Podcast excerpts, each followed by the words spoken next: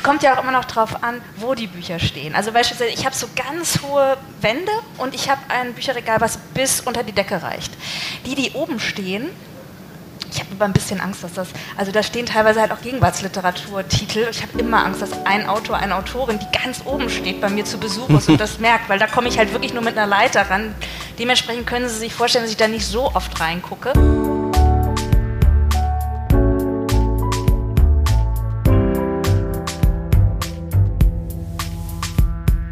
Lesen der anderen. Prominente Menschen sprechen über Bücher, die sie geprägt haben mit Christian Möller. Hallo, guten Tag. Das hier ist das Lesen der anderen, der Podcast, der unter anderem möglich gemacht wird von seinen Unterstützerinnen und Unterstützern bei Steady. Es ist wieder jemand Neues dazugekommen seit der letzten Folge, nämlich Andrea. Vielen Dank für deine Unterstützung. Viele Grüße. Wie man mich unterstützen kann, wenn man möchte, dazu erzähle ich später noch ein bisschen mehr. Schaut euch doch gerne auch schon mal um auf das Lesen der anderen.de slash unterstützen. Jetzt aber erstmal zur neuen Folge. Die klingt diesmal ein bisschen anders als sonst, habt ihr ja vielleicht durch den kleinen Schnipsel am Anfang eben schon gemerkt. Es ist eine Folge, die hat stattgefunden vor Publikum im E-Werk in Erlangen im Rahmen des Erlanger Poetenfests. Das ist ein Literaturfestival, da sind viele Autorinnen und Autoren zu Gast, stellen ihre Bücher vor und eine von diesen Autorinnen war dieses Jahr auch Nora Bossong, eine der bekanntesten deutschen Schriftstellerinnen zurzeit. Sie schreibt Gedichte, Romane, Essays, die meisten davon sehr politisch. Die Geschmeidigen, so heißt ihr aktuelles Buch. Untertitel Meine Generation und der neue Ernst des Lebens. Für unsere Live-Podcast-Folge hat Nora Bossong fünf Bücher mitgebracht, die sie geprägt haben. Und ich wünsche euch viel Spaß bei unserem Gespräch. Ja, hallo, guten Abend, meine Damen und Herren. Schön, dass Sie sich Zeit nehmen wollen für Reden über prägende Bücher. Mein Name ist Christian Möller. Ich mache einen Podcast, von dem das jetzt die Live-Version ist. Der Podcast heißt Das Lesen der anderen und geht ein bisschen davon aus, dass es ja diese Situation gibt, die wir, glaube ich, alle kennen, wenn wir uns für Literatur und Bücher interessieren, dass man bei Leuten vielleicht zu Gast ist, steht man erst so ein bisschen in der Küche mit einem Getränk, irgendwann steht man im Wohnzimmer und dann äh, gravitiert der Bücherfreund ja ein bisschen zum Regal und guckt da schon mal so rein. Ähm, was steht denn da so? Ach, da steht die Suche nach der verlorenen Zeit. Na, ob der das wohl überhaupt zu Ende gelesen hat. Ach, da steht der neue Wellbeck. Na, äh, wie sie den wohl findet. Und ähm, man bekommt sofort einen ersten Eindruck vielleicht schon von der Person, wenn man so ein bisschen den Blick schweifen lässt und dann lässt sich irgendwann ein Gespräch anknüpfen und meistens lernt man ja, sage mir, was du liest und ich sage dir, wer du bist, die Leute über ihren Literaturgeschmack ganz gut kennen. Das ist Sinn und Zweck äh, dieses Podcasts heute hier live auf der Bühne und ich könnte mir eigentlich keinen idealeren Gast vorstellen als Nora Bossong für diese Veranstaltung. Ähm, Nora Bossong, Jahrgang 1982 in Bremen geboren, schreibt Lyrik, Romane, Reportagen, Essays und Frau Bossong, wenn man das so ein bisschen auf den Punkt bringen will, was ihre Literatur ausmacht, dann fällt mir eigentlich der Begriff Welthaltigkeit ein. Also es ist immer politisch, es ist immer gesellschaftlich.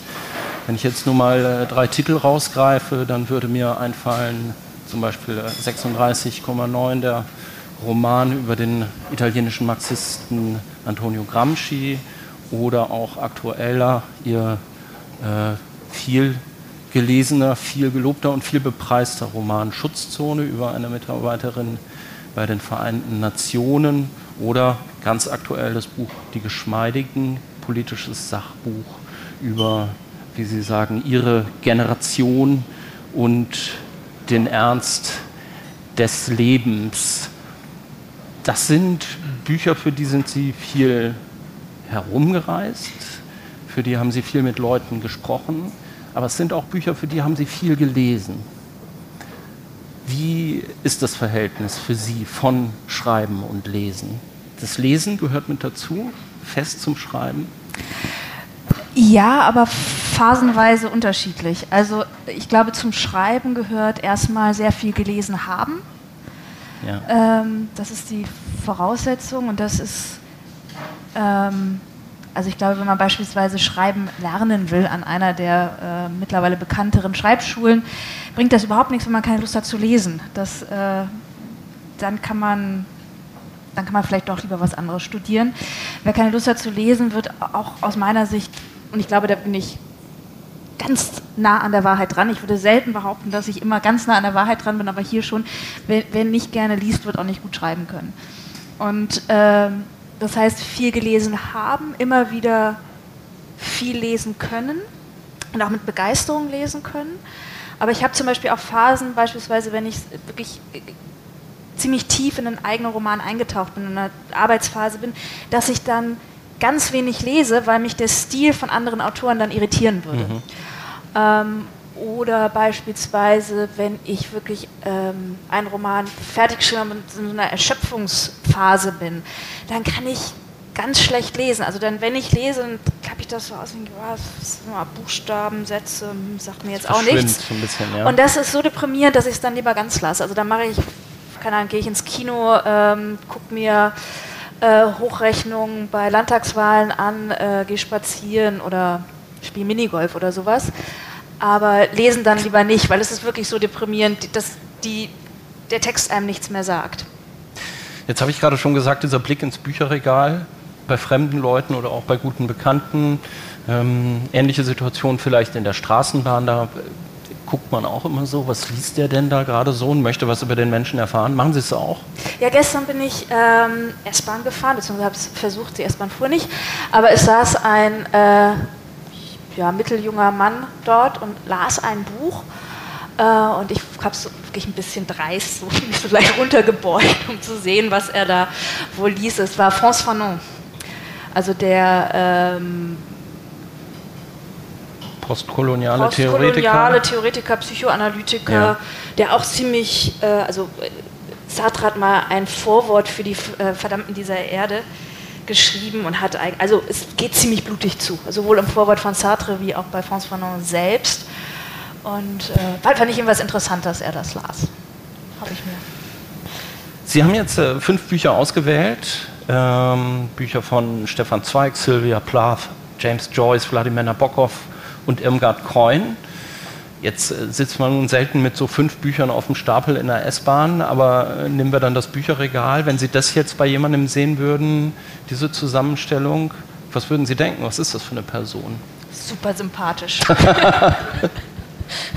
es kommt ja auch immer noch darauf an, wo die Bücher stehen. Also beispielsweise, ich habe so ganz hohe Wände und ich habe ein Bücherregal, was bis unter die Decke reicht. Die, die oben stehen, ich habe aber ein bisschen Angst, dass das, also da stehen teilweise halt auch Gegenwartsliteraturtitel. Ich habe immer Angst, dass ein Autor, eine Autorin, die ganz oben steht, bei mir zu Besuch ist und das merkt, weil da komme ich halt wirklich nur mit einer Leiter ran. Dementsprechend können Sie sich vorstellen, dass ich da nicht so oft reingucke. Ähm, ganz unten steht bei mir, das ist überhaupt nicht die Antwort auf Ihre Frage, ich erzähle es trotzdem. Äh, ganz unten steht bei mir die Gesamtausgabe von Marx Engels, dann die, also die etwas ausgemusterte Gesamtausgabe von Lenin, weil mir schon klar war, ist mir ehrlich gesagt bei Marx und Engels auch klar, aber bei Lenin ist es mir noch klarer, dass ich das nie komplett lesen werde und auch gar nicht lesen möchte. Das, so ein paar habe ich mir dann so rausgesucht, die noch, ähm, die noch erhalten bleiben. Und dann geht es so, so in meiner, ich bin 1,60 groß, so in meiner äh, Gesichtshöhe sind da die wirklich wichtigen Titel. Da steht dann unter anderem James Joyce, Irmgard Coyne, genau, Sylvia genau. Plath. Die Bücher, äh, die Sie ausgewählt haben, die äh, folgen ja ein bisschen Ihrer Lesebiografie. Und äh, wir fangen an mit Stefan Zweig, der Schachnovelle. Wo finden wir sie denn in der Welt, als Sie das aufschlagen? Ähm, mich findet man in Bremen, in meinem Kinderzimmer ist das ja nicht mehr Jugendzimmer, sagt man. Ne? Das Jugendzimmer ist war? Um, nee, Holzvertäfelt zum Glück nicht, aber ich hatte tatsächlich so eine Schlafcouch, die ein ganz furchtbares, wirklich Jugendzimmermuster hatte. Also so mit so Farben, die man heutzutage zum Glück nicht mehr so oft benutzt, so ähm, Türkis und Violett und so in Kombi. Ähm, und äh, es war relativ klein, wir sind mehrmals umgezogen und mit jedem Umzug wurde mein Zimmer kleiner, die restliche Wohnung größer, mein Zimmer kleiner. Ich fand das nicht so toll. Äh, und ja, wahrscheinlich am Boden sitzen und entweder das Buch lesen oder äh, Schachspielen. Ich habe darüber angefangen, Schach zu spielen, also wirklich dann auch eine kurze Phase der Besessenheit. Ähm, habe das früher mit meinem Großvater mal ab und an gespielt, aber ohne jegliche Ambition. Und mit diesem Buch habe ich wirklich extrem äh, viel Schach gespielt. Es war eine kurze Phase. Äh, ich habe es bis zur Bremer Vizemeisterin gebracht. Man muss dazu sagen, dass auch nur zwei Frauen angetreten waren, aber immerhin. Aber trotzdem ambitioniert. Ja. Also einfach mal so machen sie es nicht. Ne? Nee. Stefan Zweig, das ist Schullektüre, ne? Ich weiß gar nicht, ob wir das in der Schule gelesen haben. Äh, ich glaube nicht. Ich, nee, ich weiß es nicht. Also ich glaube eher, dass ich das irgendwie geschenkt bekommen habe zu, also es hatte sich ja umgesprochen, dass ich gerne Bücher lese. Und es ist ja auch als Geschenk ein ganz gutes Buch, weil es so dünn ist. Und ich weiß nicht, ob Sie das kennen, wenn Sie so 500 Seiten Bücher geschenkt bekommen und so nach drei Monaten treffen Sie die Person wieder, die Ihnen das geschenkt hat und Sie haben so Angst vor der Frage, wie fanden Sie es denn, weil Sie sind immer noch auf Seite 150. Bei der Schachnovelle sind Sie dann schon durch und können eine Meinung darüber äußern. Also es ist äh, ja sehr günstig.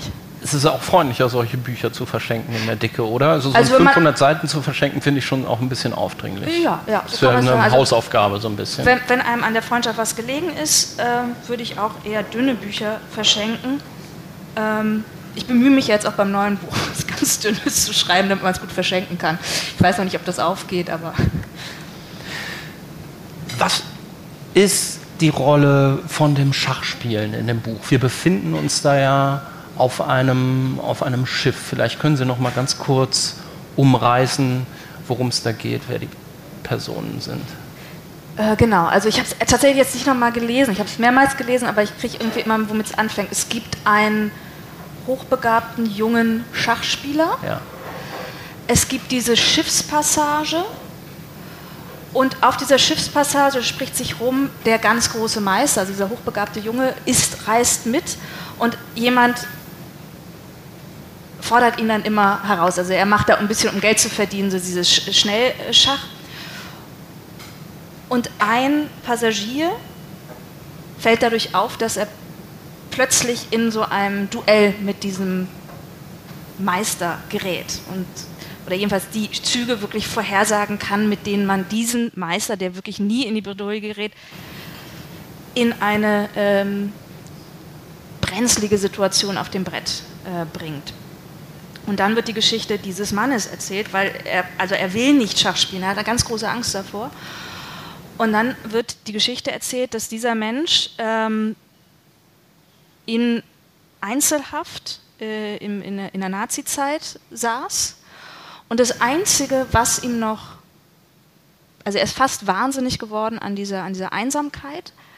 Und das Einzige, was ihm blieb, was er, ich glaube, einem SA-Mann, jemand, jemand, der ihn verhört hat, ähm, aus der Tasche gestohlen hat, war ein Buch. Und er hatte schon gehofft, okay, das irgendwas, was er lesen kann, einfach, dass er die Fantasie anregen kann. Und dann sieht er das Buch und es sind einfach nur meisterhafte Schachpartien und einfach nur diese Zahlenkürzel. Und er verzweifelt und dann fängt er aber an, dieses Buch zu lesen. Und diese ganzen Partien mit aus ähm, seinem, seinem Brot rausgekratzt, kratzt er den Teig raus und baut dann so ähm, Schachfiguren nach und ich glaube, seine Bettdecke ist kariert. Ja. Also er hat, oder es ist sein Boden, ich weiß es nicht mehr so genau. Jedenfalls äh, kann er da Schach spielen. Und beginnt so eine Besessenheit zu entwickeln, weil es das Einzige ist, aus der er durch diese, aus dieser Situation rauskommt und vor allem diesen ständigen Verhören etwas entgegensetzen kann, ähm, dass er, äh, als er dann das Buch durch und durch und durchgearbeitet hat und wirklich jede Partie auswendig kann, anfängt selbst in seinem Kopf gegen sich selbst Schach zu spielen. Er braucht schon längst nicht mehr dieses selbstgebaute Brett und die selbstgebauten Spielfiguren, sondern hat alles in seinem Kopf. Und diese, dieses, ja dann letztlich schizophrene Situation, weil er kann zehn Züge im Voraus denken, das ist für einen Schachmeister nichts Ungewöhnliches, aber er muss gleichzeitig sich im nächsten Moment, wenn er schwarz sieht, so tun, als ob er nicht mehr wüsste, was Weiß sich gerade gedacht hat. Und das führt dazu, dass er letztlich einen äh, Nervenzusammenbruch erleidet, der ihn dann aus dieser Situation auch rausbringt und jedenfalls auf dieser Überfahrt wird er plötzlich wieder sozusagen in diese Sphäre des Schachs hineingezogen. Das ist für ihn eine unglaublich bedrohliche Situation. Gleichzeitig zieht es ihn wahnsinnig an, aber es ist eben auch bedrohlich.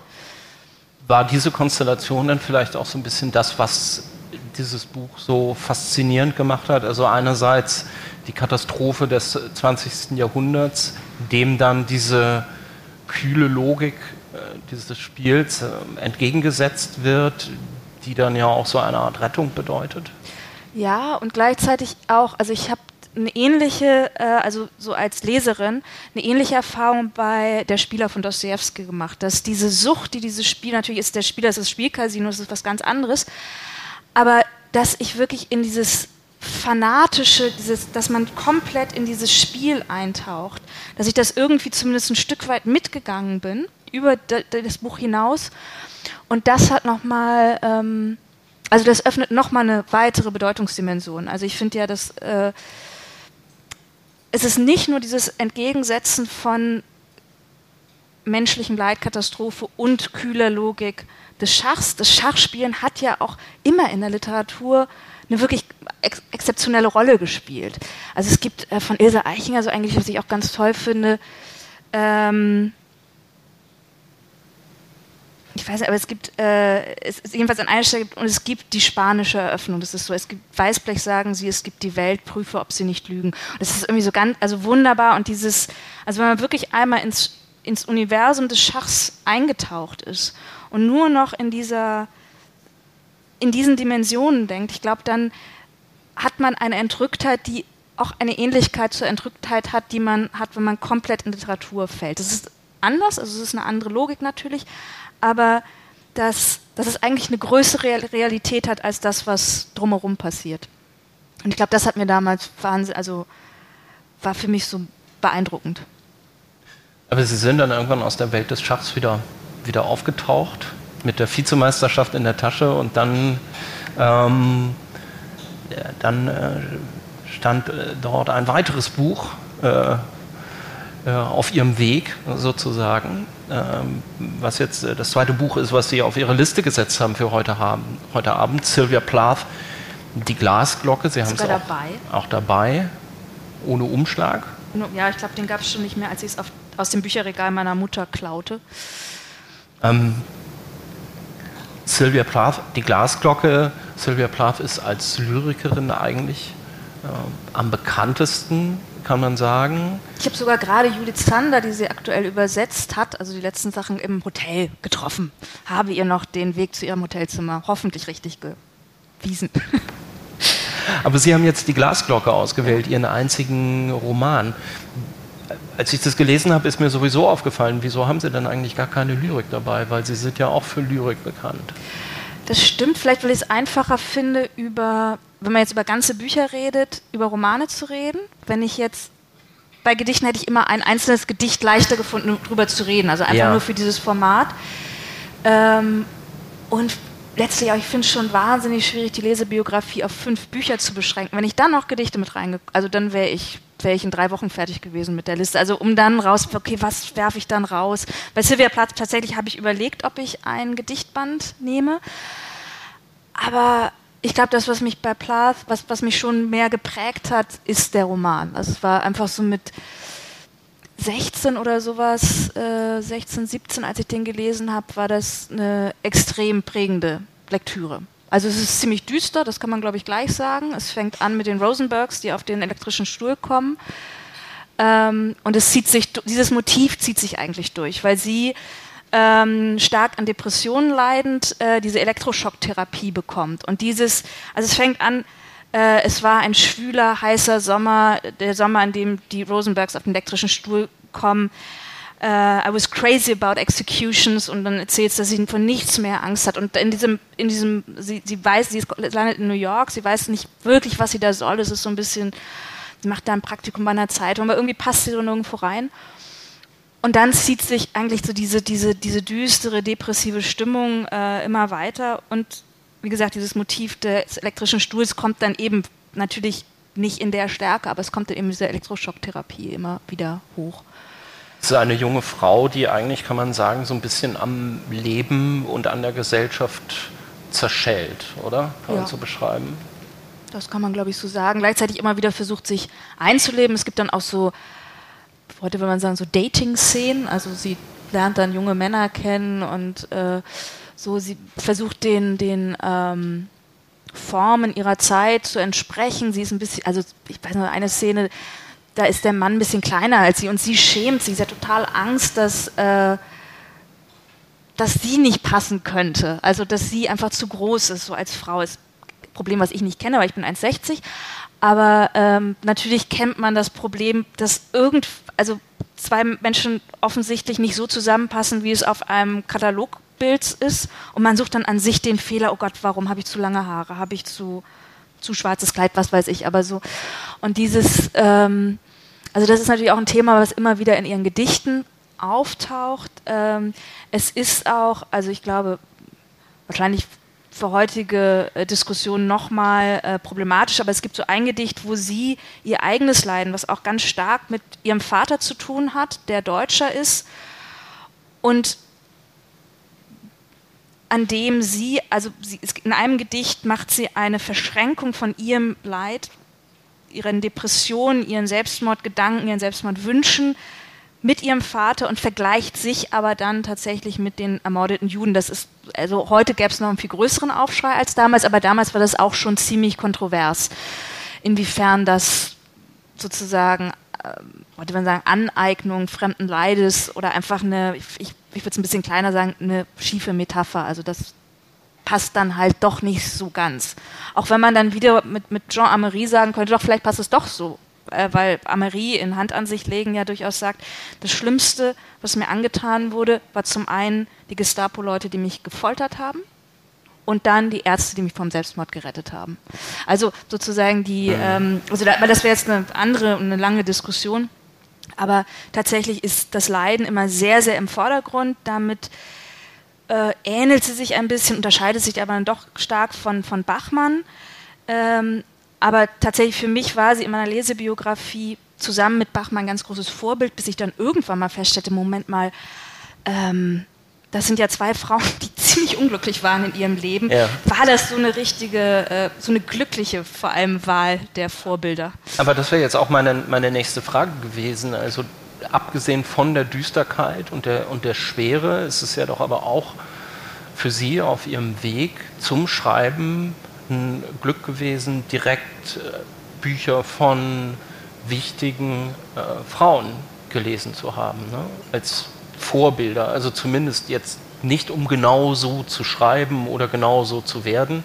Das wäre ja gerade auch im Fall von Sylvia Plath oder bei beiden eigentlich ziemlich fatal. Aber um zu sehen, das gibt es. Ja. Das kann man machen.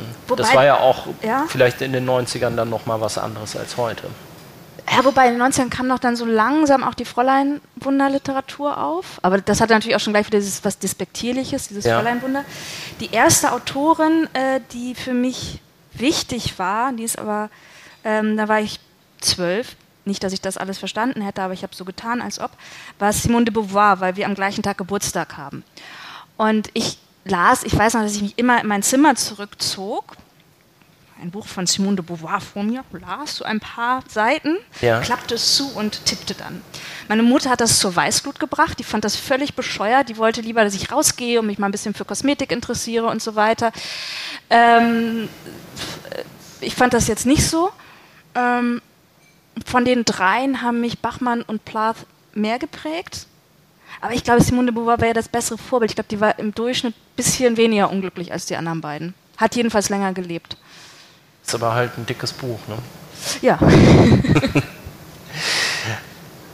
Ein dickes Buch, was sich vermutlich äh, findet im Bücherregal Ihres Vaters, der Sozialwissenschaftler ist und auch äh, Professor für Sozialwissenschaften war in Bremen. Essen. Essen Essen. Duisburg Ähm, Essen. und Sylvia Plath im Bücherregal der Mutter. Nehmen Sie uns mal mit ins Haus Bousson. Wie haben wir uns das vorzustellen? Alles voller Bücher? bis Ja, auf jeden Decke Fall. überall? Zumal in zwei Häusern. Meine Eltern haben sich ja relativ früh getrennt. Da war ich noch in der Zeit vom kleinen Vampir. Oder Winnetou. Aber wir wollten noch über Winnetou reden. Ähm, äh, also, als ich bei Sylvia Plath und Simone de Beauvoir angekommen war, gab es schon zwei Wohnungen und zwei Bücherregale und sie waren aber beide also mein Vater ist mittlerweile auch verstorben, aber bis zum Lebensende hatte er das IWA Bücherregal-Stecksystem. Sie kennen es, das beliebte von Ikea, nicht das blöde Billy, sondern das, was man wirklich so zusammen. Ach, das ist jetzt interessant. Sie finden IWA besser? Ja, ich es also beim Umziehen ist es viel praktischer. Ah ja. Und äh, mein Vater hat dann irgendwann angefangen, dieses Bücherregal weiß zu streichen. Also der ist nie Damit auf es aussieht wie Billy. Ich, ist mir nachvollziehbar. Ja, aber es sieht ja besser aus als Billy. es sieht nicht so, es hat nicht diese blöde Pappwand da hinten. Irgendwie nach dem zweiten um Umzug steht es schief. Jedenfalls, also finde ich das dann doch auch ganz bemerkenswert. Der ist dann ja irgendwann, also als ich klein war, hatten wir kein Geld, aber als er dann irgendwann Professor war, hätte er durchaus vielleicht, wenn er zusammengelegt hätte, mal Geld gehabt für ein besseres Regal. Nein, da stand immer noch Iva. Ähm, das war aber das Erste, was ich nach, ich muss ja die Wohnung entrümpeln nach seinem Tod, das Erste, was ich losgeworden bin. Immer noch sehr beliebt, vor allem weiß lackiert, eigenhändig von meinem Vater. Da standen natürlich vor allem sozialwissenschaftliche Werke, ähm, Luban Habermas, Gesamtwerk. Marx Engels anscheinend Marx auch. Engels, Lenin, äh, Kropotkin, Solzhenitsyn, das war dann mal literarisch. Ähm, nee, der hat doch bei meinem, was, äh, was am äh, alles 73, äh, Camus hat er offensichtlich viel gelesen. Also es war vor meiner Geburt, aber ich habe das Gesamtwerk von Camus bei ihm gefunden und es war so, da hat er seinen Namen reingeschrieben und äh, das Jahr, in dem er es offensichtlich erworben oder gelesen hat, das war 1973. Und das war auch, das erinnere ich mich noch, als, ähm, wie heißt das, das, was posthum erschienen ist, der erste Mensch ne, von Camus oder der letzte Mensch, der erste Mensch, Das merke ich mir ehrlich gesagt nie. Ähm, das rauskam, hat er sich das sofort gekauft. Und das fand ich ganz interessant, weil eigentlich war es jemand, der immer Theorie gelesen hat und ähm, vier Romane pro Jahr, die zwei, die ich ihm zum Geburtstag und die zwei, die ich ihm zu Weihnachten schenkte. Ähm, aber das war so eins, was er sich sofort äh, gekauft hat. Und das, ich finde es ganz interessant, mein Vater ist ohne Vater aufgewachsen. Und in dem Buch von Camus, was posthum erschien, geht es ganz stark um die Vaterlosigkeit von Camus. Und das ist auch etwas, was ihn mit Sartre verbindet, weil beide sind vaterlos aufgewachsen, aus unterschiedlichen Milieus stammt. Camus sehr ärmlich aufgewachsen, Sartre eigentlich aus einem bildungsbürgerlichen ähm, Kontext äh, mit noch einem Großvater, der so als pa Familienpatriarch dort war, aber beide vaterlos. Und ich habe dann so irgendwie überlegt, was, was, also, was verbindet den Existenzialismus mit der Tatsache, vaterlos aufgewachsen zu sein? Das ist jetzt so eine, auch eine persönliche Frage, weil ich mich das auch im Zusammenhang mit meinem Vater frage. Ähm, aber es ist etwas, was mich auch bei, bei der Lektüre und Relektüre von vor allem von Camus beschäftigt. Camus war übrigens auch auf der engeren Auswahlliste. Ah. Na, Äh, vielleicht ist es den, diesen Sprung machen zu müssen, wenn, wenn der eigene Vater nicht da ist, oder? Wenn man sozusagen nicht äh, von dieser Überfigur ins Leben hineingeführt wird, dann muss man eher den existenzialistischen Sprung, so eine Art Glaubenssprung ist das ja eigentlich immer. auch Ja, es ist so ein bisschen wie, also das ist ja bei Camus äh, stark, also Mythos des Sisyphus, eigentlich den Glauben an den, äh, also den Gottesglauben auf eine andere Art als die Nihilist- Nihilisten verlieren. Und ich glaube, wir werden es, also ich jedenfalls nicht heute Abend nicht ähm, schließ, Schluss, also abschließend beantworten, aber wirklich so diese Frage, was diese diese Einsicht in die Nichtsinnhaftigkeit des Lebens, die dann wieder einen Moment der Freiheit gebiert. Das ist so, also was, also hat es überhaupt was, das ist ja jetzt wirklich nur eine These, die ich aufstelle, hat das was mit dieser Fahrtlosigkeit zu tun oder nicht?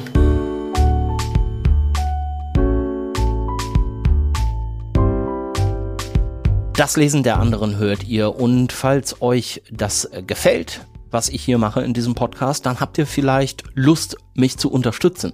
Das würde mir sehr helfen, denn es ist ja so, dieser Podcast hier, der wird finanziert einerseits durch Werbung. Gerade aber in wirtschaftlich so ein bisschen unsicheren Zeiten läuft's halt mit der Werbung nicht so richtig gut. Manchmal kommt was, aber im Moment eigentlich meistens eher nix. Das heißt, die Finanzierung durch euch, durch Hörerinnen und Hörer ist im Moment eigentlich alles, was diese Sache hier am Laufen hält. Nicht falsch verstehen, ich mache das natürlich total gerne. Der Podcast macht mir sehr viel Spaß, es ist aber auch einfach eine Menge Arbeit und irgendwann müsste ich dann schon mal vernünftigerweise anfangen zu überlegen, wie lange ich das hier mit das Lesen der anderen noch so weitermachen kann. Und bei dieser Entscheidung könnt ihr mir helfen und zwar mit einer Mitgliedschaft, mit einer Mitgliedschaft bei Steady. Steady, das ist ein Dienst, ein Portal im Netz. Da können Leute wie ich, die den äh, Krempel, den sie so machen, erstmal kostenlos ins Netz stellen, sich über Mitgliedschaften finanzieren. Schaut euch doch einfach mal um auf das Lesen der anderen.de slash unterstützen. Da steht dann alles weitere. Es gibt drei unterschiedliche Mitgliedschaftspakete und für Supporter gibt es zum Beispiel auch immer noch eine exklusive Bonusfolge im Monat. Das Lesen der anderen.de slash unterstützen und da werdet ihr dann weitergeleitet zu Steady. Ich würde mich freuen, wenn ihr dabei seid. Ihr helft mir damit wirklich sehr. Vielen Dank schon mal im Voraus und jetzt weiter viel Spaß im Gespräch.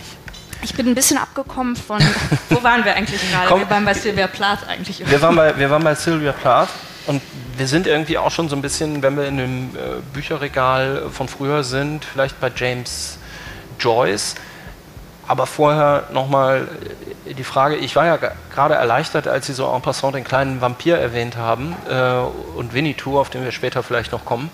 Ähm, weil das ist ja alles schon für ein, ein junges Mädchen und dann eine junge Frau sehr schweres Zeug, sage ich jetzt einfach mal ganz salopp, was Sie äh, gelesen haben. Das nächste Buch macht die Sache nicht unbedingt leichter. James Joyce, Ulysses.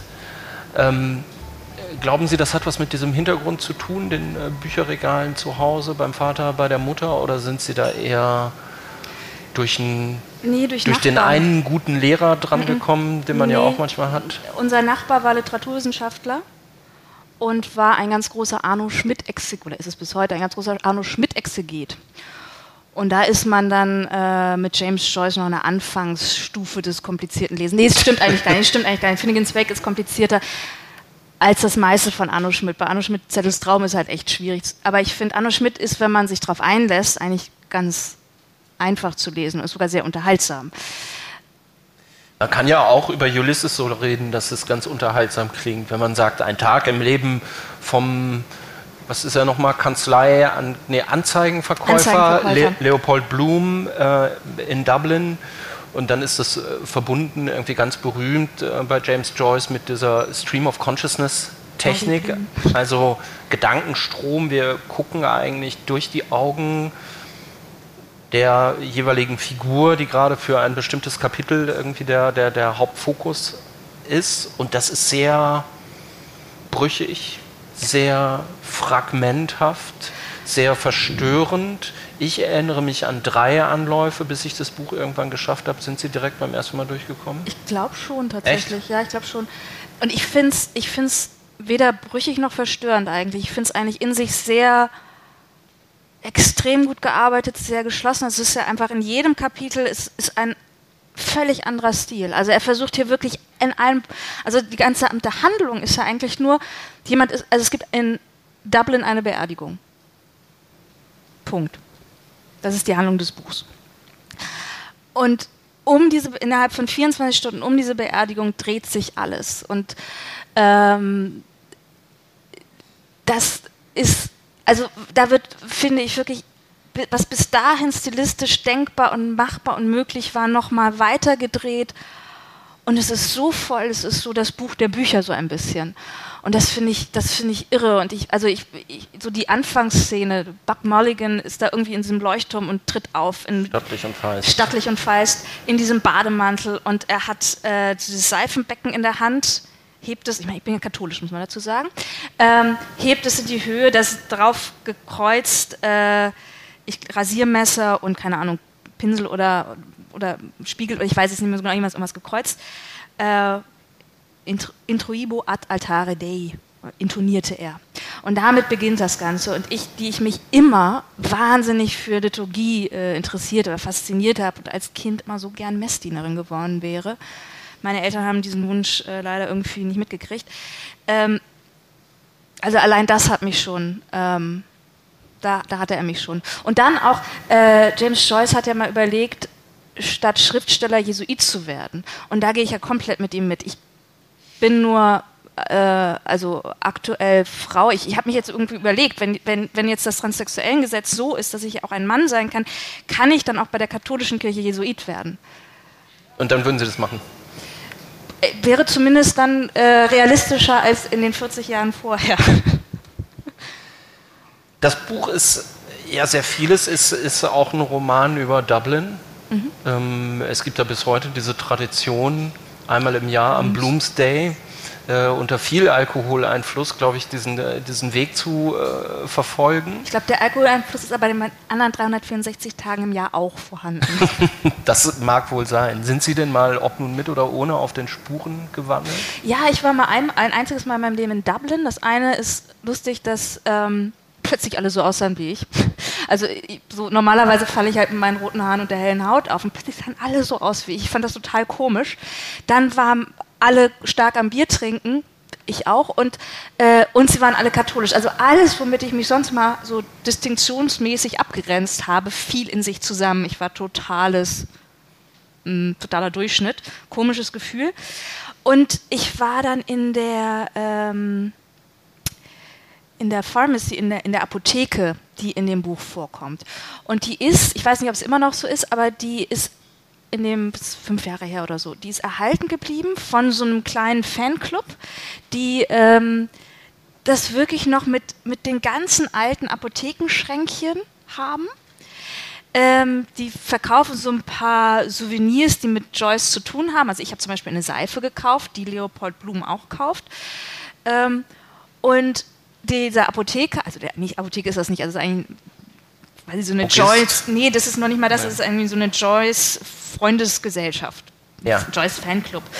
Und der zeigte dann so den Inhalt dieser Apothekenkästchen. Das waren teilweise wirklich noch diese kleinen Pakete, in denen früher offensichtlich Aspirin, also Paket ist schon fast zu viel gesagt, so eingewickelt Aspirin verkauft wurde.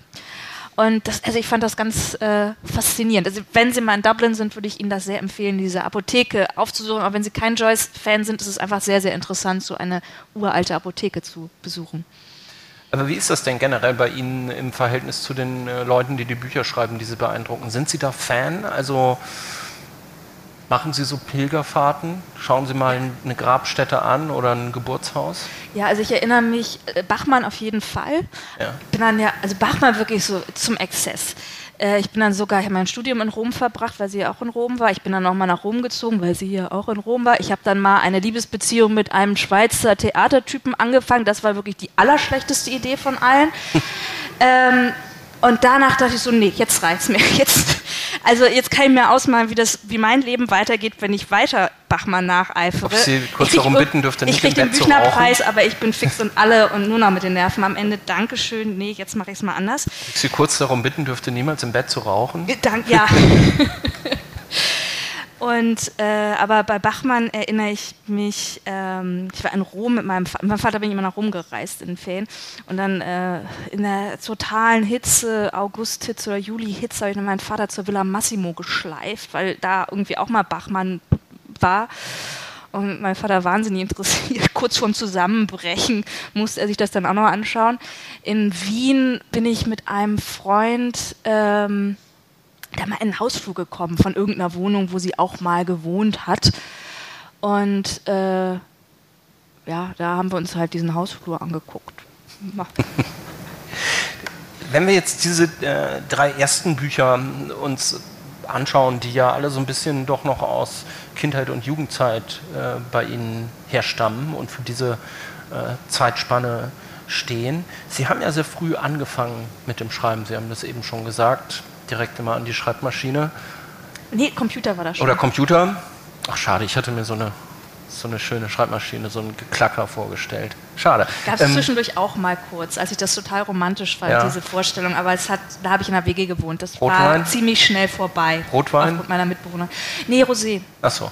Ähm, auf jeden Fall, wir haben hier jetzt ja drei, drei äh, ganz, ganz unterschiedliche Bücher oder welche, die sich zumindest naja, in Bezug auf das eigene Schreiben wollen, vielleicht so ein bisschen unterscheiden. Also einerseits der extrem komplex äh, gebaute Ulysses, äh, der, glaube ich, ja doch, auch wenn man dem Joyce vielleicht hinterher pilgert, eher einen beeindruckt als Text selbst, während möglicherweise Sylvia Plath ja auch dafür steht, dass man sagt, ach ja, ich, ich möchte so jemand werden, der die Bücher schreibt. Nee, ich wollte immer Joyce werden. Sie wollten Joyce ja. werden. Warum? Der ist doch viel geiler. Also ich meine, so ein Buch wie Ulysses geschrieben zu haben, da kann doch das gesamte restliche 20. Jahrhundert einpacken. Aber ist ja auch so ein Buch, was man noch nicht verschenken kann, ist viel zu dick. Ne? Ja, ja, egal. Aber was würden Sie sagen, wer hat Sie in dieser Zeit so am meisten beeinflusst vom, vom, vom Lesen her, um selber auf den Weg zu kommen, dass Sie schreiben wollten? Na, ich würde schon sagen, alle zusammen irgendwie, alle auf ihre, auf ihre Art und Weise. Also das, ähm also Joyce war wirklich mein größtes Vorbild, das würde ich schon sagen. Ähm, natürlich Bachmann und Plath, weil sie schreibende Frauen waren, waren nochmal ähm, natürlich haben die mir sozusagen die Tür geöffnet, aha, Frauen können das auch. Aber eben, wie gesagt, die setzen ja das Leiden ab und ihr eigenes Leiden total ins Zentrum. Das war mir irgendwann auch ein bisschen zu viel. ich dachte, nee, so, nein, stopp. Also selbst wenn ich total leide, ich möchte nicht immer nur über mein eigenes Leiden schreiben. Und ich möchte auch nicht, dass das die einzigen Frauenfiguren sind und dass das die einzigen Schriftstellerinnen sind. Und Joyce ist schon der, der mich am, ähm, also das ist so, wo ich, ich glaube, Darum geht es in Literatur. Darum geht es also wirklich an die Grenzen dessen zu kommen, was mit Sprache möglich ist. Und ja, vielleicht auch vom, auch wenn das sehr viel vom Inneren erzählt und von Gedankensplittern ähm, handelt, ja auch von sich selbst wegzukommen, oder? Denn eigentlich geht es im Grunde um einen Ort. Also es wird ein Ort beschrieben. Joyce selbst hat, glaube ich, mal dazu gesagt, äh, irgendwann, wenn Dublin selbst untergegangen ist, äh, sei es sein Anspruch gewesen, so genau zu schreiben, dass man es daraus quasi aus dem Ulysses später würde rekonstruieren können, wenn es die Stadt nicht mehr gibt.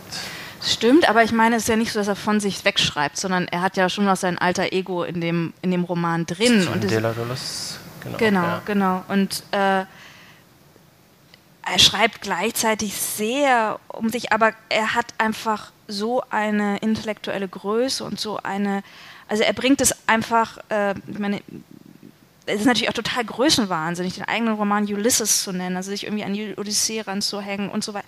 Und diese ganzen mythologischen Verweise, das ist jetzt nicht total ungewöhnlich, da ist jetzt auch Joyce nicht allein, das kann man auch in total einfach lesbaren Büchern, findet man sowas. Aber das tatsächlich so aufzuladen, ähm, vom ganz Kleinen zum ganz Großen. Und da, das, das finde ich, ist die absolute Welthaltigkeit. In die Welt äh, letztlich hinausgehen mit, äh, mit Literatur, würden Sie sagen, das ist dann auch, äh, was, was Sie daran beeinflusst hat, weil das äh, unter anderem beeinflusst hat, weil das ist ja schon ein Faden, der sich gewissermaßen durch Ihr Schreiben zieht. Also sie gehen ja immer irgendwo hin. Sie reden ja immer mit Leuten. Sie recherchieren ja auch immer viel nach. Sie haben mal irgendwann gesagt, ich weiß gar nicht mehr in Bezug auf welchem, welches Buch das war, da haben sie teilweise, ich glaube es war äh, das Gramsci-Buch, Quellen gelesen, die man in Berlin dann nur einmal findet in irgendeiner der Bibliotheken. Also sie, äh, es ist ihnen schon wichtig, dass die Welt in die, in die Bücher hineinkommt. Es interessiert mich einfach, also es interessiert mich und ich finde Archive so spannend. Also ich war jetzt kürzlich mal wieder in der Schweiz in Archiven, das war einfach so toll. Und ich weiß überhaupt nicht, ob das jemals in einem Buch von mir eingeht, aber das war einfach so in diesem Archiv zu sitzen. Mein Großvater, muss man sagen, ist in, hatte politisches Asyl in der Schweiz. Und das war so der Anfangsgrund, dass ich dachte, ich möchte mal gern, also während des Zweiten Weltkriegs, politisches Asyl bewilligt bekommen. Und es gibt nur 250 Leute, die das bewilligt bekommen haben. Juden schon mal gar nicht, weil äh, die Schweiz war ja nun auch zumindest in oberen Regierungskreisen durchaus antisemitisch und sagte, ja, ne, also die Schweiz, äh, die, die Juden sind ja nur rassistisch verfolgt, die sind ja nicht politisch verfolgt, deswegen kommt das Asyl schon mal nicht in Frage. Also diese ganze Asylpolitik ist wirklich ziemlich dreckig und unschön. Aber trotzdem hat mich interessiert, warum, warum mein Großvater. Und dann saß ich in diesem Archiv und bekam da so Aktenberge und konnte da, also teilweise habe ich dann noch Akten von Weizsäcker und so gesehen und also so ganz, ich finde es einfach so, weil es so auf eine ganz andere Art einen so sehr durch die Zeit blicken lässt und man Menschen reden hört in diesem protokollarischen Ton und so. Also das finde ich ganz faszinierend. Ich folge da eigentlich nur meiner eigenen Neugier und ähm, ich kann das tatsächlich auch, glaube ich, besser schreiben. Ich habe mal versucht, eine, einen Roman oder wenigstens eine Novelle über eine Eckkneipe zu schreiben. Konnte ich nicht. Also ich will jetzt nicht ausschließen, dass das irgendwann noch was wird, weil die Geschichte ist noch in meinem Hinterkopf. Aber ich konnte es einfach nicht. Und äh, deswegen, also Ulysses könnte ich allein deswegen schon nicht schreiben, weil ich vielleicht einfach nicht in Dublin oder in meinem Fall wäre das vielleicht Bremen äh, wäre. Aber ich arbeite mich dran. Ich äh, bin zwar nicht Ministrantin geworden, aber ich gehe jetzt ja, also ich bin in meiner Gemeinde, bin ich sozusagen Aushilfsküsterin geworden und ich gehe immer mit meinem Pater auf, also ich bin die Helferin bei Beerdigungen. Und das ah, ist ja. immer äh, so, also das ist ja im Prinzip genau das, was sozusagen das, der, so der, das Zentrum von Ulysses ist, was ja. da immer wieder äh, hochkommt. Und ähm, ich nehme das schon sehr ernst. Also ich finde, es ist, ich habe es während Corona angefangen. Das war in der Zeit wirklich die einzige sinnhafte Tätigkeit, die ich gemacht habe, weil ich finde, Menschen einen, einen würdigen Abschied zu geben, ist das eigentlich das Sinnvollste, was man, was man machen. Also neben vielem anderen, sie überhaupt natürlich am Überleben zu halten und so weiter, aber das Sinnvollste, was ich machen kann. Und ähm, aus, ja, aus diesen kleinen, also wo ich dann schon denke, so aus so einem Moment kann man eigentlich die ganze Welt erzählen. Man muss nicht zwingend ganz viel rumreisen. Ich mache ich mach das halt. Aber so aus so einem Moment, der ja alles hat, der hat Geburt und Tod und Trauer und Familienstreit kriegt man meistens auch mit und Abgründe und Höhenflüge und Religion, Mythologie, Glauben, Nicht-Glauben, Verzweiflung, vom Glauben abgefallen, zum Glauben zurückgefunden. Ganz viele große Themen. An dieser Stelle kommen wir im Podcast immer zum äh, das Lesen der anderen Fragebogen. Da gibt es äh, kurze Fragen und hoffentlich schnelle, spontane Antworten, die nicht kurz sein müssen, aber gerne spontan. Ihr Haus brennt. Drei Gegenstände dürfen Sie mitnehmen und einer davon ist ein Buch. Was nehmen Sie mit und welches Buch?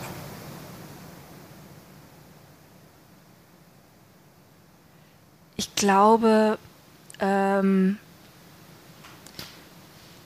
also mein Vater hatte mir tatsächlich vor seinem Tod so eine Liste gemacht mit Büchern, die ihm ganz wertvoll wären. Ich würde ganz schnell auf diese Liste gucken und eins davon nehmen. Mhm. Wissen Sie noch einen der Titel? Nee, ich wahrscheinlich, es ist so eine, also ich glaube, er hatte so eine relativ wertvolle Bibel, die so ganz toll illustriert ist. Das ist blöderweise eins, was ganz oben liegt. Da muss ich erstmal die Leiter holen, hochklettern, bis dahin. Also es ist schon relativ gefährlich. Vielleicht soll ich darüber mal nachdenken, diese Bibel runterholen. Vielleicht das einfach Fall, mal umsortieren, ja. ja. Ich meine, das war ja kürzlich knapp. Da hat es ja im Grunewald gebrannt und ich wohne nicht so weit davon weg. Ja. Und zwei Gegenstände noch, die Sie zusätzlich zu, der, zu dem einen Buch noch mitnehmen? Ja, mein Laptop auf jeden Fall. Ähm, und ich glaube ganz bescheiden, mein, also mein Portemonnaie, weil ich habe so oft mein Portemonnaie verloren und ich weiß, was für ein Horror das ist. Und wenn dann dazu auch noch die Wohnung weg ist, ist es dann ja doppelt blöd. Wenn Sie eine Romanfigur sein könnten, welche würden Sie sein? Madame Chauchat aus dem Zauberberg. Warum? Etwas blöd gesagt, weil sie auch rote Haare hat und weil sie immer so und weil sie immer die Türen knallt und weil sie so Brotkügelchen ähm, formt und immer damit. Und sie hatte immer ein gutes Entree in dem ja, Speisesaal. Ja, also fantastisch. Ja, ja. Und außerdem natürlich, weil äh, Kastorf sich irgendwie in sie verliebt und dann diese komische Szene da mit diesem ähm, Schreibstift äh, und ja, allein dieser Auftritt, das möchte man. Möchte doch die, die sein, die äh, in dieser ganz gesetzten Atmosphäre und dann ist sie die Bombe, die Gläser fallen fast aus der Tür setzt sich an den schlechten Russentisch, wenn äh, meine Erinnerung mich da nicht täuscht. Ja, ist jetzt, sagen wir mal, seit 24.02. ist das natürlich wieder problematischer, ja. aber ähm, man findet noch einen anderen Tisch. Wenn Sie einen Schriftsteller oder eine Schriftstellerin zum Leben erwecken könnten, um eine Stunde mit ihm oder ihr zu sprechen, wer wäre das? Ich glaube Camus. Warum? Also Joyce und Camus wären die beiden, mit denen ich am liebsten unterhalten würde, aber Camus sah noch ein bisschen besser aus. Konnte vielleicht auch besser tanzen. Es gibt so ein äh, ganz berühmtes Bild, glaube ich, von ihm, ne, wo, er, wo er tanzt. Haben Sie einen Lieblingsleseort? Wir haben ähm, zwei, mein, meine Couch und mein Sessel. Sie gucken so ein bisschen unzufrieden mit ja. der Antwort. Ja, vielleicht können Sie noch sagen, warum. Also das sind ja beides recht ähnliche Orte. Wechseln Sie dann so hin und her? Also ähm, ich rede jetzt echt ein bisschen sehr viel über dieses Erbe, aber diesen Sessel habe ich halt auch geerbt und der, den habe ich schon in meiner Kindheit gehabt. Und da habe ich, glaube ich, so meine ersten kleine Vampirbücher drin gelesen. Also irgendwie, das hat mich so meine Leb Lesebiografie über begleitet. Und beim Sofa ist es sehr viel weniger emotional gebunden.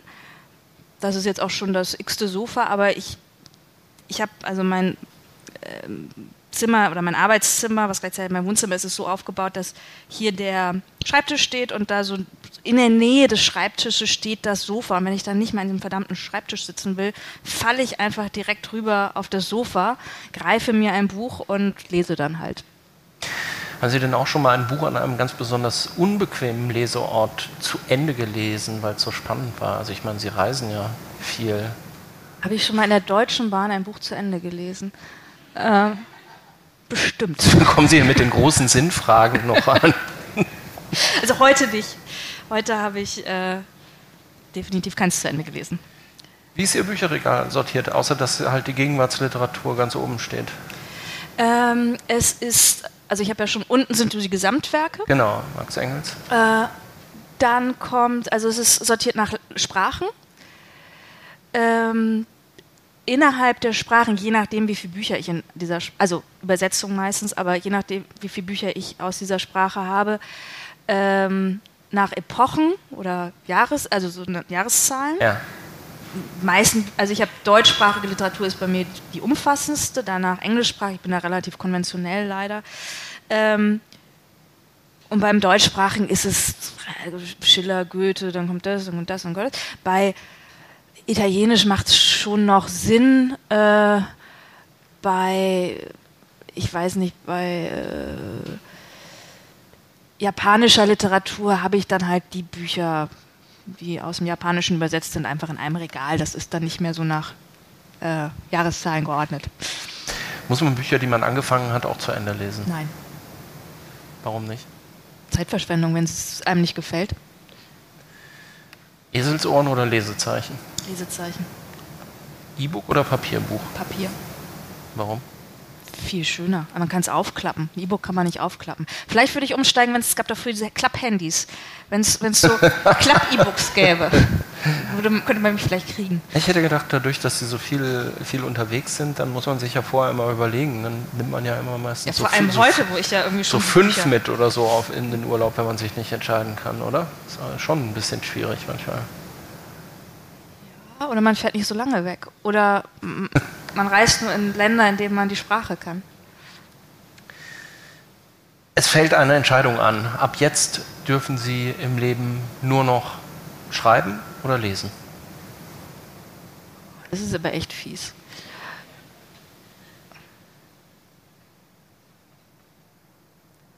Also sagen wir mal zum Wohle aller nur noch lesen, weil wenn ich ja nur noch schreiben würde, mein Verlag würde zusammenbrechen. Ab jetzt, das ist die nächste Entscheidung, äh, dürfen Sie im Leben nur noch lesen oder Musik hören.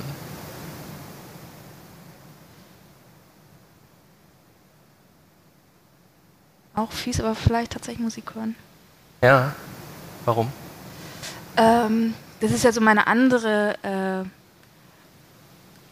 äh, Leidenschaft gewesen in meiner Jugend oder äh, so späten, Ki so, wie sagt man, äh, präadoleszent, also äh, im Alter von Lolita, um noch nicht vorauszugreifen, aber im Alter von Lolita war ich, war ich ein ganz großer Beatle-Fan. Aha. Weiß dann auch wieder übrigens, äh, ich glaube, dass John Lennon für mich der wichtigste Ly Lyriker war. Auch wichtiger als Bob Dylan übrigens. Äh, Leonard Cohen kommt dran, aber halt später. Und ähm, vielleicht auch eher lesen, weil die Lieder, die mir wichtig waren, die habe ich auch im Kopf. Also die kann ich mir selbst wiederholen.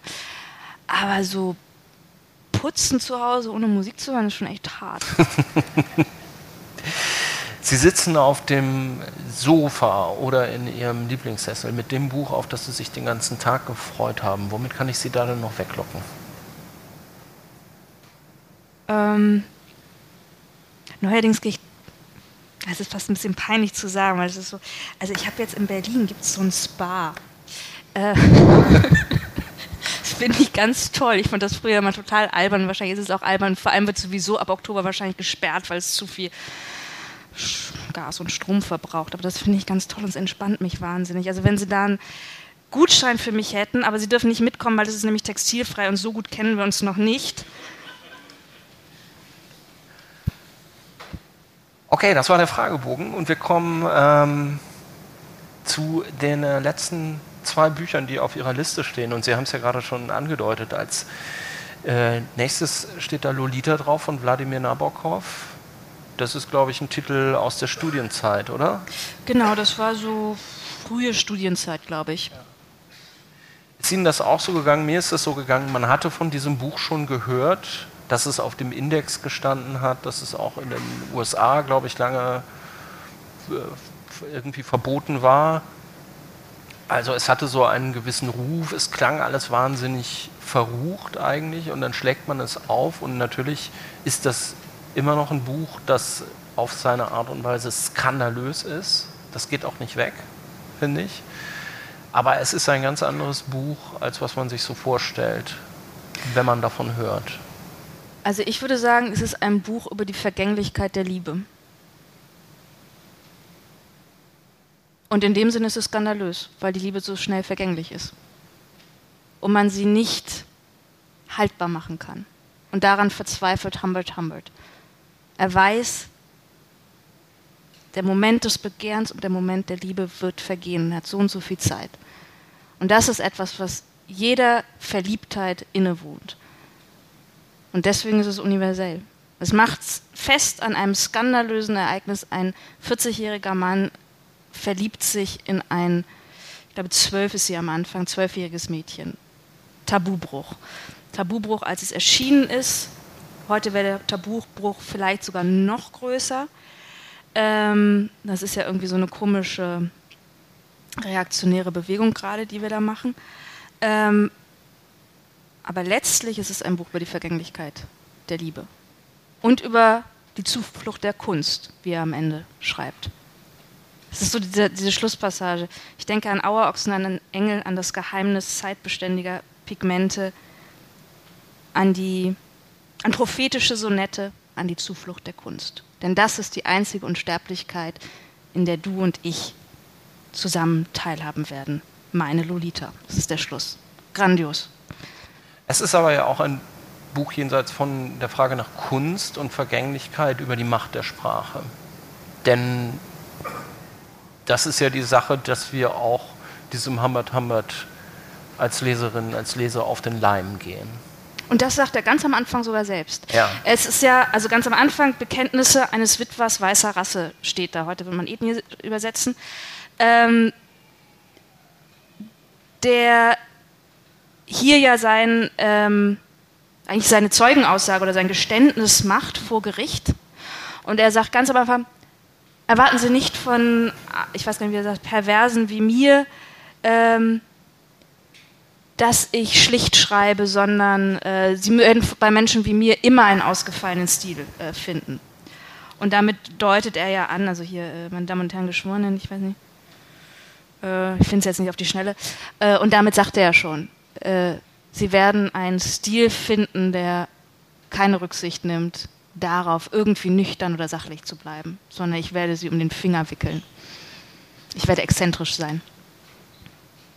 Das ist doch in einem ganz positiven Sinne eigentlich bis heute ein Ärgernis, oder? Finden Sie nicht? Also Sie haben das jetzt gerade so gesagt, es ist im Grunde ein Buch über die Vergänglichkeit der, der, der Liebe. Das zieht dem, zieht dem Buch von dem man jetzt, wenn man äh, da äh, wenig wohlwollend drauf blickt, auch einfach sagen könnte, es ist ein Buch über, über Kindesmissbrauch. Es zieht, ja, dem, so zieht dem Buch ja so ein bisschen den, den, äh, den, den Stachel. Mhm. Ja, was zieht jetzt dem Buch den? Ich glaube, dem Buch den Stachel ziehen, wenn man sagt, es ist ein Buch über Kindesmissbrauch. Weil dann hat man einen klaren Plot, da hat man klar Verurteilungsstruktur, die man darauf legen kann. Das stimmt, aber es zieht ihm doch auch umgekehrt ein bisschen den Stachel, wenn man von vornherein bereit ist zu sagen, es ist, das ist einfach nur ein Buch über Vergänglichkeit der Liebe, oder? Was heißt einfach? Das ist doch das, eines der tragischsten Dinge, mit denen wir konfrontiert werden. Die Vergänglichkeit der Liebe bedeutet ja gleichzeitig auch die Vergänglichkeit unseres Lebens, die Vergänglichkeit des Schönen in unserem Leben und immer die Ambivalenz, dass das Schönste vielleicht auch etwas Verurteilenswertes ist, vielleicht etwas ist, was moralisch schief ist.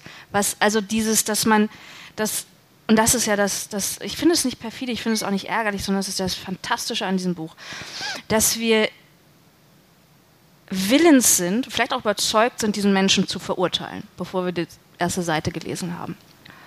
Und dann kommen wir in den Sog hinein. Wir sehen diese Lolita durch seine Augen. Wir fangen selbst an, uns vielleicht in sie zu verlieben geradezu.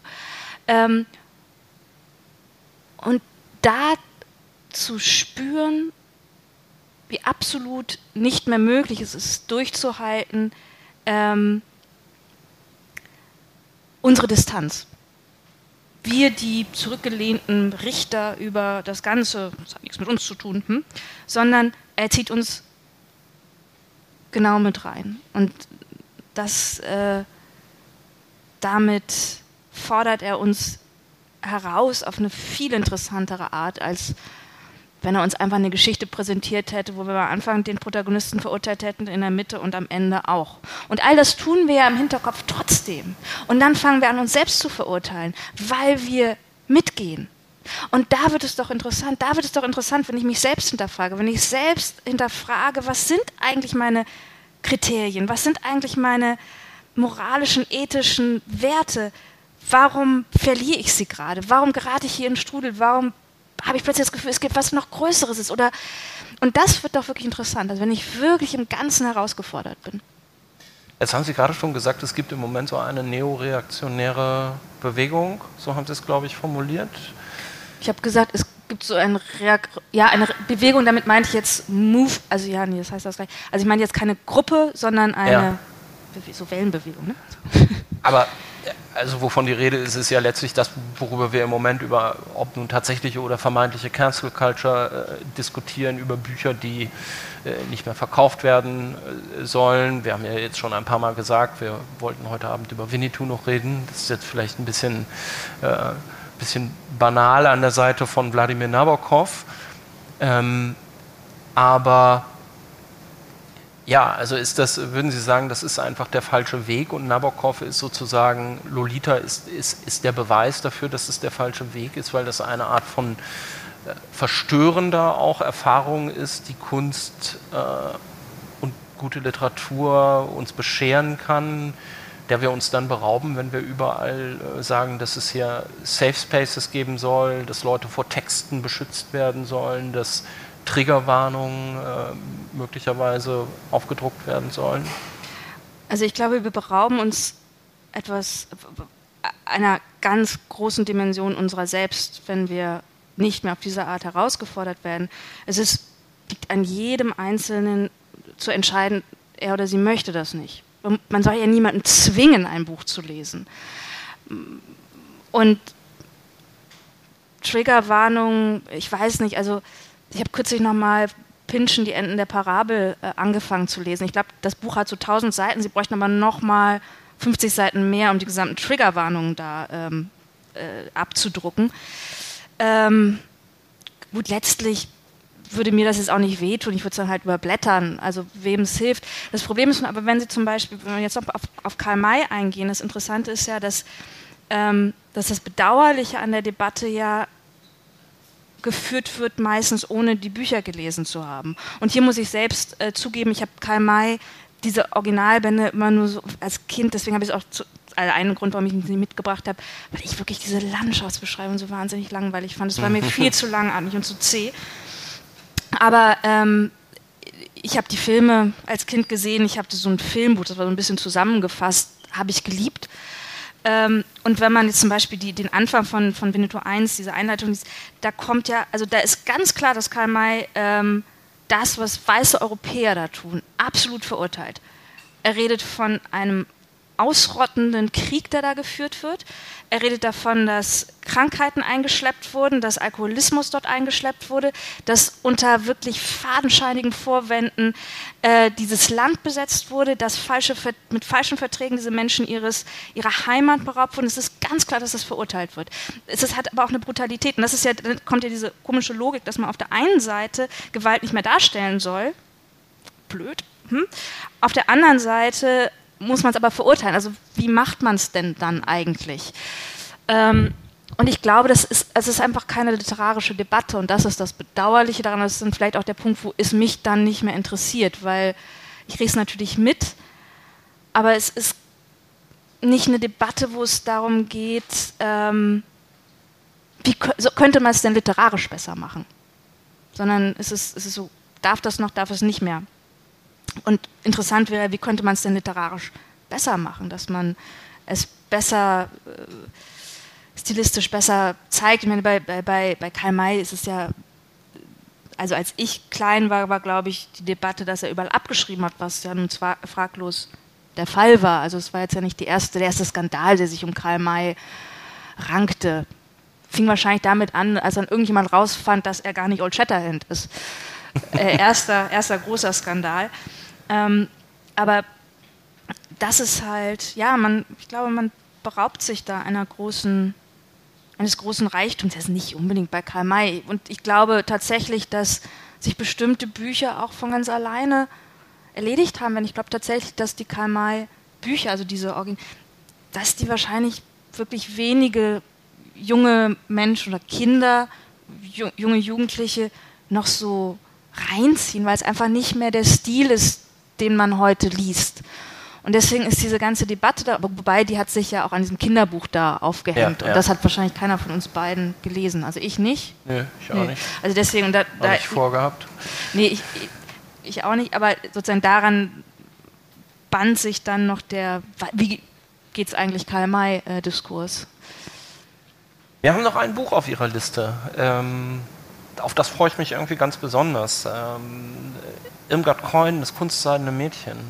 Ähm, das bietet ja doch die Gelegenheit zu einem interessanten Vergleich nochmal zu einem der ersten Bücher, über das wir gesprochen haben, Sylvia Plath, weil das ist eine ganz ähnliche Situation in der Grundstruktur. Ähm, eine junge Frau geht hinaus in die Welt und möchte dort etwas erleben, wenn man, wenn man das so als Grundstruktur akzeptieren will. Hier ist es aber ganz anders als bei Sylvia Plath. Es ist überhaupt nicht, ähm, es ist überhaupt nicht so bedrückend. Nee, gar nicht. Und anders als bei Plath, da fängt das ja mit Ambitionen an, eine junge Frau, die schreiben möchte und der Zahn wird dann relativ bald gezogen und bei Irmgard Coin, Doris heißt glaube ich die mhm. Hauptfigur, eine Sekretärin in Berlin der 20er oder frühen 30er, frühen 30er Jahre, ja. der dieses Leben als Angestellte in kleinen Verhältnissen als Angestellte eines, ähm, eines Rechtsanwaltes, glaube ich, nicht genug ist. Sie möchte hoch hinaus, sie möchte, die berühmte Formulierung ist, sie möchte ein Glanz werden. Ähm, sie ist bereit für äh, Armbanduhren, Pelzmäntel und andere Dinge, die sie begehrt, so, äh, so einiges zu tun mit diversen äh, Franz Helmut Huberts. Ähm, ja, also es ist ein, es ist ein ganz anderer Blick auf die Welt. Eigentlich ist es auch einer, der so äh, hoffnungsvoll ist, eigentlich, wie wir den heute nicht mehr haben, oder? Und das ist, das ist das Interessante. Es ist halt kurz vor der Machtergreifung der, der Nationalsozialisten. Und das unterscheidet die glaube also diese, dieses Jahr, die was ich kürzlich noch mal las, ähm, was in der gleichen Zeit spielt, ist von Isherwood ähm, Leb wohl Berlin, was als Kabarett verfilmt wurde oder ja. Teile daraus. Da gibt es ja auch diese Sally Bowles eine Figur, die äh, der Doris in manchen Punkten sehr ähnlich ist. Also eigentlich sehr prekäre Verhältnisse, aber man möchte Ruhm und Reichtum und Christopher, wir werden es bekommen. Die Welt liegt uns zu Füßen, wenn wir nur wollen. Und das in dieser Zeit ist auch gleichzeitig sieht man aber schon die prügelnden Nazis und die politischen Morde und die Verhaftungen dann kommen und ähm, also die bedrückende Szene liegt vor einem, aber gleichzeitig man hat, das ist eine Zeit, die in dem, in dem Sinne unschuldig ist, weil sie noch nicht von der Vernichtung und vom, vom Holocaust wissen kann. Und deswegen ist es sowohl Doris wie auch Sally Bowles viel leichter, leicht zu sein und Lebensfreude zu haben und diesen ganzen, das sind, die hat, also sie hat ja auch traurige Momente. Sie hat ja auch traurige Momente. Trotzdem ist das ganze Buch in einem, also wirklich sehr, sehr witzigen Ton geschrieben. Ja. Und man geht nicht äh, unter so einer grauen Decke daraus hervor, wie das bei, bei der Glasglocke ist. Also Glasglocke passt total der Titel, also man ist wie unter einer Glasglocke. Und auch Sally Bowles ist mal traurig und auch Christopher Isherwood oder der Protagonist ist mal traurig. Aber es ist noch nicht die Trauer, die dann jene, in dem Fall nicht ganz Nachgeborene, sondern sozusagen mit Reingeborene, der absoluten Katastrophe empfinden. In viel kleineren äh, Situationen. Also das, was von Sylvia Plath äh, verzweifelt, sind teilweise banalere Sachen als das, woran Doris aus dem Kunstseidenmädchen mal kurz so einen Abend betrübt ist, aber dann am nächsten Tag auch wieder tanzen geht. Und ähm, also beispielsweise, ja gut, also äh, jetzt bei Leb wohl Berlin, Isherwood, gibt es ähm, die Sally äh, hat, hat eine Abtreibung und ja, irgendwie, ja, es ist, es ist schon, es ist ein Problem, es ist problematisch, es bedrückt sie, aber dann geht sie auch wieder strahlend raus und macht hier wieder ihre komischen Eye-Cocktails, diese, äh, die, die äh, Auster, ich weiß nicht mehr, wie es genau heißt. Ähm, und bei Sylvia Plath gibt es den Gedichtzyklus Three Women, drei Frauen über Geburt. Eine hat eine Fehlgeburt, eine, eine kriegt ein Kind und die andere, ich weiß gar nicht, die eine Abtreibung, ich weiß es nicht mehr genau, aber sozusagen, und das hat auch wieder gleich diese ganze Schwere der, so. Ich glaube aber wirklich, dass es sozusagen die Welt, die nicht mehr unschuldig ist, die Welt, die von, die, und selbst wirklich Menschen, die es nur mit, aus der Ferne mit um Ecken gesehen haben, die von, von, der, von so einer Vernichtung weiß und davon, was, zu was Menschen fähig sind.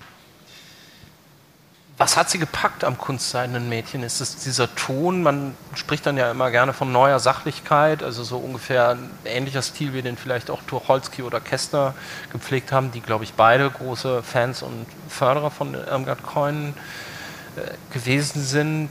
Es ist ja so ein Ton, der einen direkt von der ersten Seite packt und von vornherein eigentlich sagt, ich will überhaupt keine Literatur sein. Und gleichzeitig merkt man natürlich, das ist so gut gemacht, dass sie dort jemanden zeigt, der so anscheinend fern zu sein scheint von, von der Welt der Literatur und sich deswegen quasi so ein Kostüm anzieht des nicht-literarischen. Ja, aber man merkt doch schon, dass es Literatur sein ja, ja, würde ich schon sagen. Schon, also es, es, ist wahnsinnig witzig, man möchte mit dieser Frau einfach die Nächte durchmachen.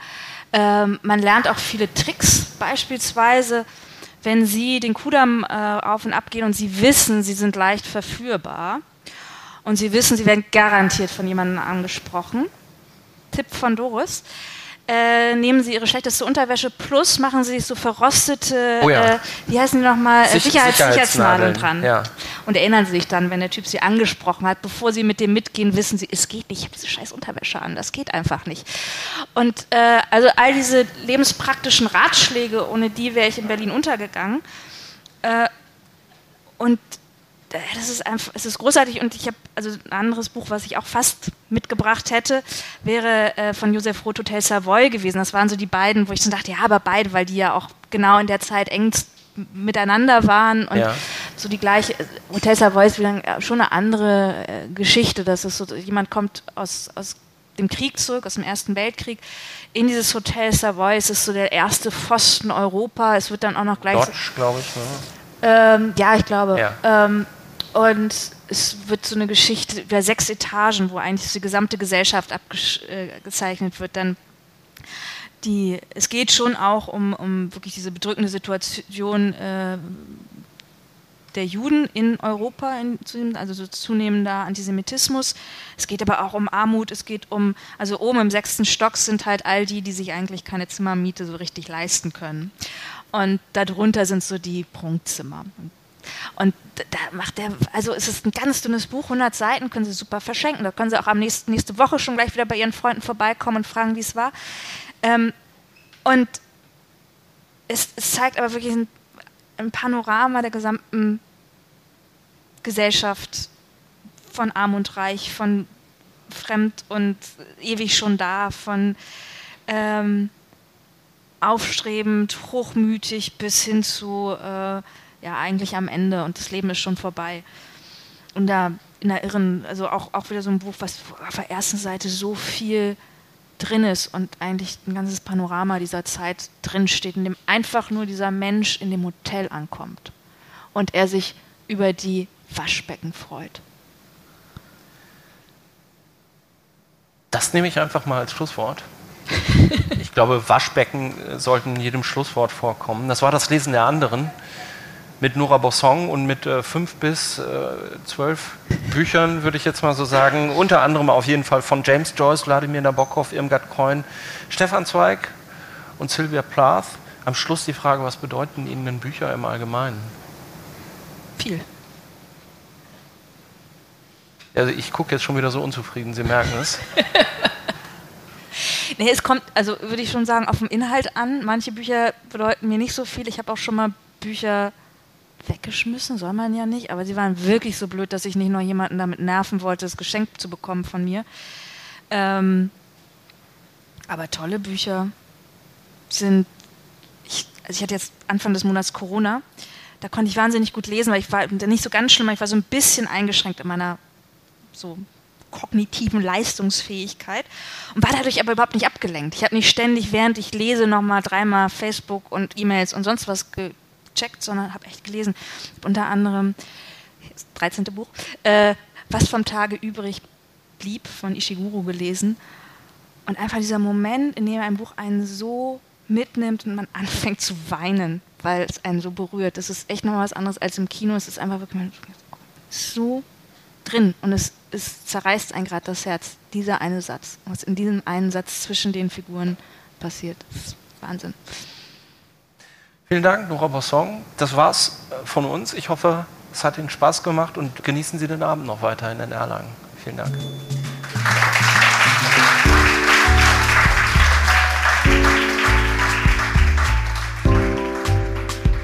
Das war das Lesen der anderen mit der Schriftstellerin Nora Bossong, unter anderem über Bücher von Sylvia Plath, Irmgard Coin und Wladimir Nabokov.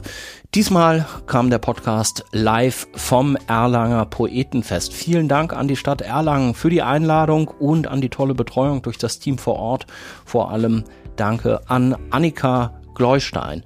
Wenn ihr wissen wollt, wer sonst noch so unterwegs war auf dem Poetenfest, wer dort gelesen hat, wer dort diskutiert hat, schaut euch doch mal um gerne auf www.poetenfest-erlangen.de. Da findet ihr alle Veranstaltungen auch nochmal zum Nachhören.